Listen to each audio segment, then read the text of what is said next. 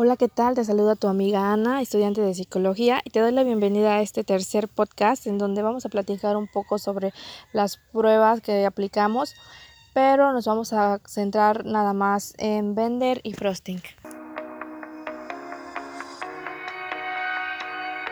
Bueno, la verdad es que dichas pruebas pues son muy utilizadas para elaborar un diagnóstico en el cual pues nos va a servir de apoyo al proceso psicológico. Estas pruebas pues ayudarán a tener como una concepción pues mucho mayor y de manera de una manera pues más rápida así acerca de pues de tu persona y fácil y así poder este facilitar el tratamiento psicológico.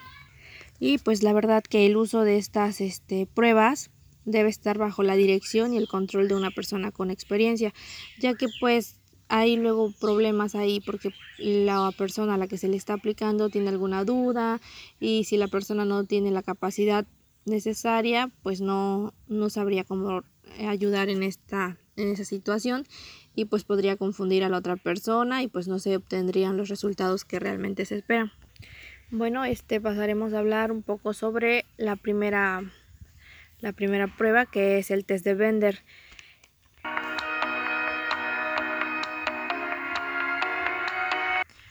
Bueno, el test de vender pues prácticamente se ocupa para emplear una evaluación psicológica en donde podemos evaluar el funcionamiento fisomotor y la percepción visual. Es aplicable también tanto en niños como en adultos. Eh, las puntuaciones en este, en este pues, test prácticamente se emplea para identificar ¿no? como estos posibles daños orgánicos cerebrales y el grado pues de, de, maduración del sistema nervioso así que pues por lo tanto el objetivo de este de este test pues es como evaluar la madurez visual al igual que la integración visomotora el estilo de la respuesta y la reacción a la frustración este también la, la habilidad para corregir errores y habilidades de planificación, organización, así como lo son este, la motivación. Y pues bueno, eh, te voy a explicar cómo es su, su aplicación. Prácticamente pues el test de vender consiste en una copia de figuras, una serie, perdón, en una copia de series de figuras. Aquí pues se requieren habilidades motoras finas, las habilidades de discriminar entre el estímulo visual y la capacidad para integrar habilidades visuales tanto como motoras. Eh, también la habilidad de poder cambiar la, atención del diseño original a la copia. Eh, bueno, esta prueba también pues nos va a, a, presentar estos indicadores de desajuste emocional, los cuales pues son 12 y nos sirve para diferenciar entre si el niño tiene problemas emocionales o si no los tiene. Bueno, y como ya te había dicho, son dos indicadores, pero hay seis de ellos los cuales nos muestran este, este, este, esta significación estadística. El cual, bueno, los cuales son orden confuso, línea ondulada, eh, tamaño pequeño, repaso del dibujo o de los trazos, segunda tentativa, expansión. Eh, la verdad es que si aparecen tres o más de estos, este, de estos indicadores, este, el niño prácticamente pues presenta sellos desajustes emocionales. Bueno, esto fue un poquito de lo que es este, el test de Bender. Espero haberte ayudado y explicar y que te haya quedado un poquito claro todo lo que, lo que te platiqué. Y bueno, ahora pasemos a platicar un poquito sobre el test de frosting.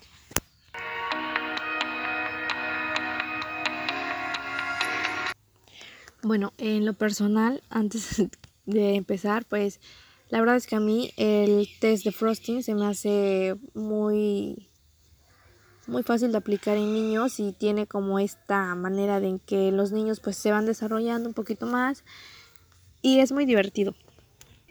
O sea, no es tan pesado que el niño se vaya a estresar, a frustrar, no, sino que pues como se va a hacer una serie de dibujos, entonces pues el niño también aprende a desarrollarse. Y pues bueno, ahora sí, ya volviendo, el test de Frosting evalúa el grado de madurez y de la percepción visual.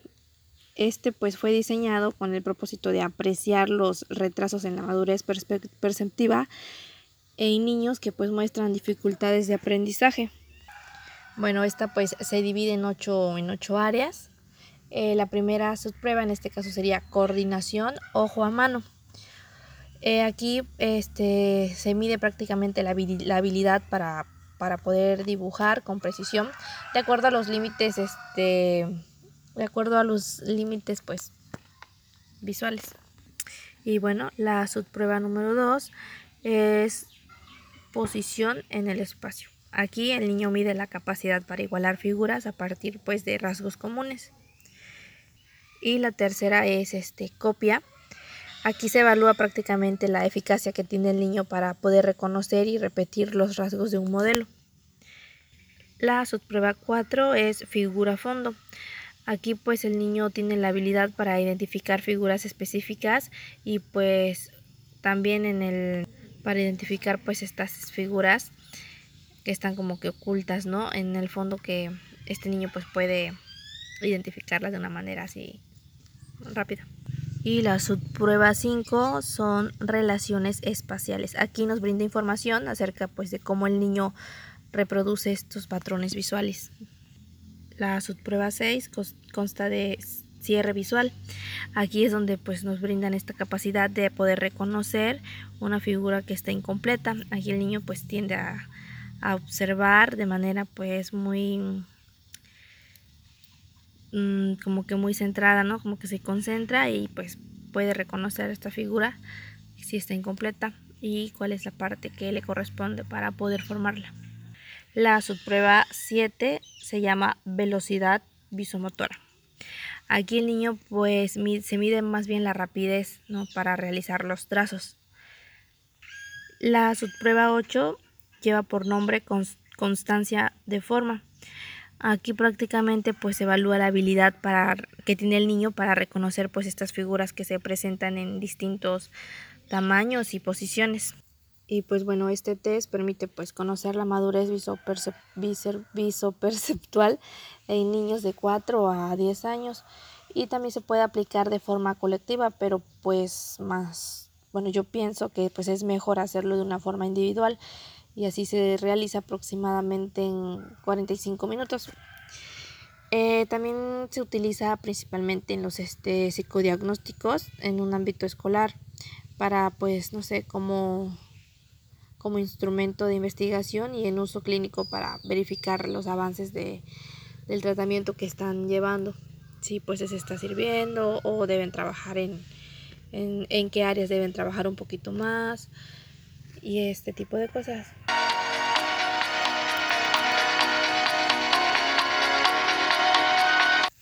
Bueno, en lo personal, te agradezco que te hayas quedado conmigo y me hayas acompañado a realizar pues estos tres podcasts en donde te expresaba un poquito de lo que me gustaba mucho más, este, de lo que más llamaba mi atención durante las clases.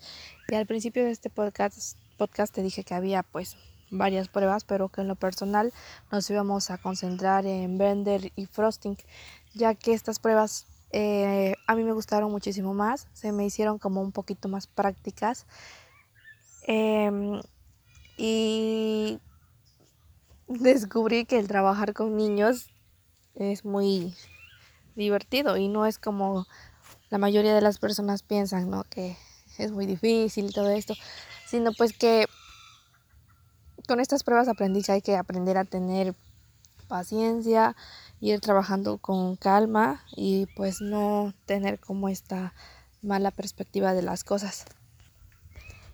Eh, si te soy sincera, al principio de, de este cuatrimestre se me hizo como que un poquito complicado el poder decir cómo voy a realizar un podcast, cómo voy a platicar de lo que me gustó, ya que le entendí que no me gustó. En el primer podcast supongo que todos nos dimos cuenta que fue como algo desastroso. En el segundo intentamos corregir ciertos puntos y ahora en este, ve, hasta estoy platicándote de cómo me sentí. Es importante que, no sé, tomemos la iniciativa de hacer cosas nuevas, aunque nos den un poquito de miedo, nos preocupemos y que que pues no sepamos cómo realizarlas. Más sin embargo estoy contenta de mis resultados, tanto académicos como en lo personal, porque me siento un poquito más confiada y segura de mí misma. Al igual agradezco a mi profesor que, aunque no lo conozco todavía físicamente, así en persona, quisiera agradecerle porque nos ha enseñado diferentes este, métodos y nos ha enseñado que pues no importa qué tan difícil puedan ser las cosas, sino que pues tenemos que aprender. Y de verdad muchísimas gracias por brindarme esta oportunidad de hacer cosas nuevas. Bueno, me despido agradeciéndote el tiempo que te dedicas para escuchar este podcast y espero poder seguir con esta aventura. Y pues, como dijo mi ex, hasta que llegamos, felices fiestas. Ahí me mandan para mi regalo de Navidad.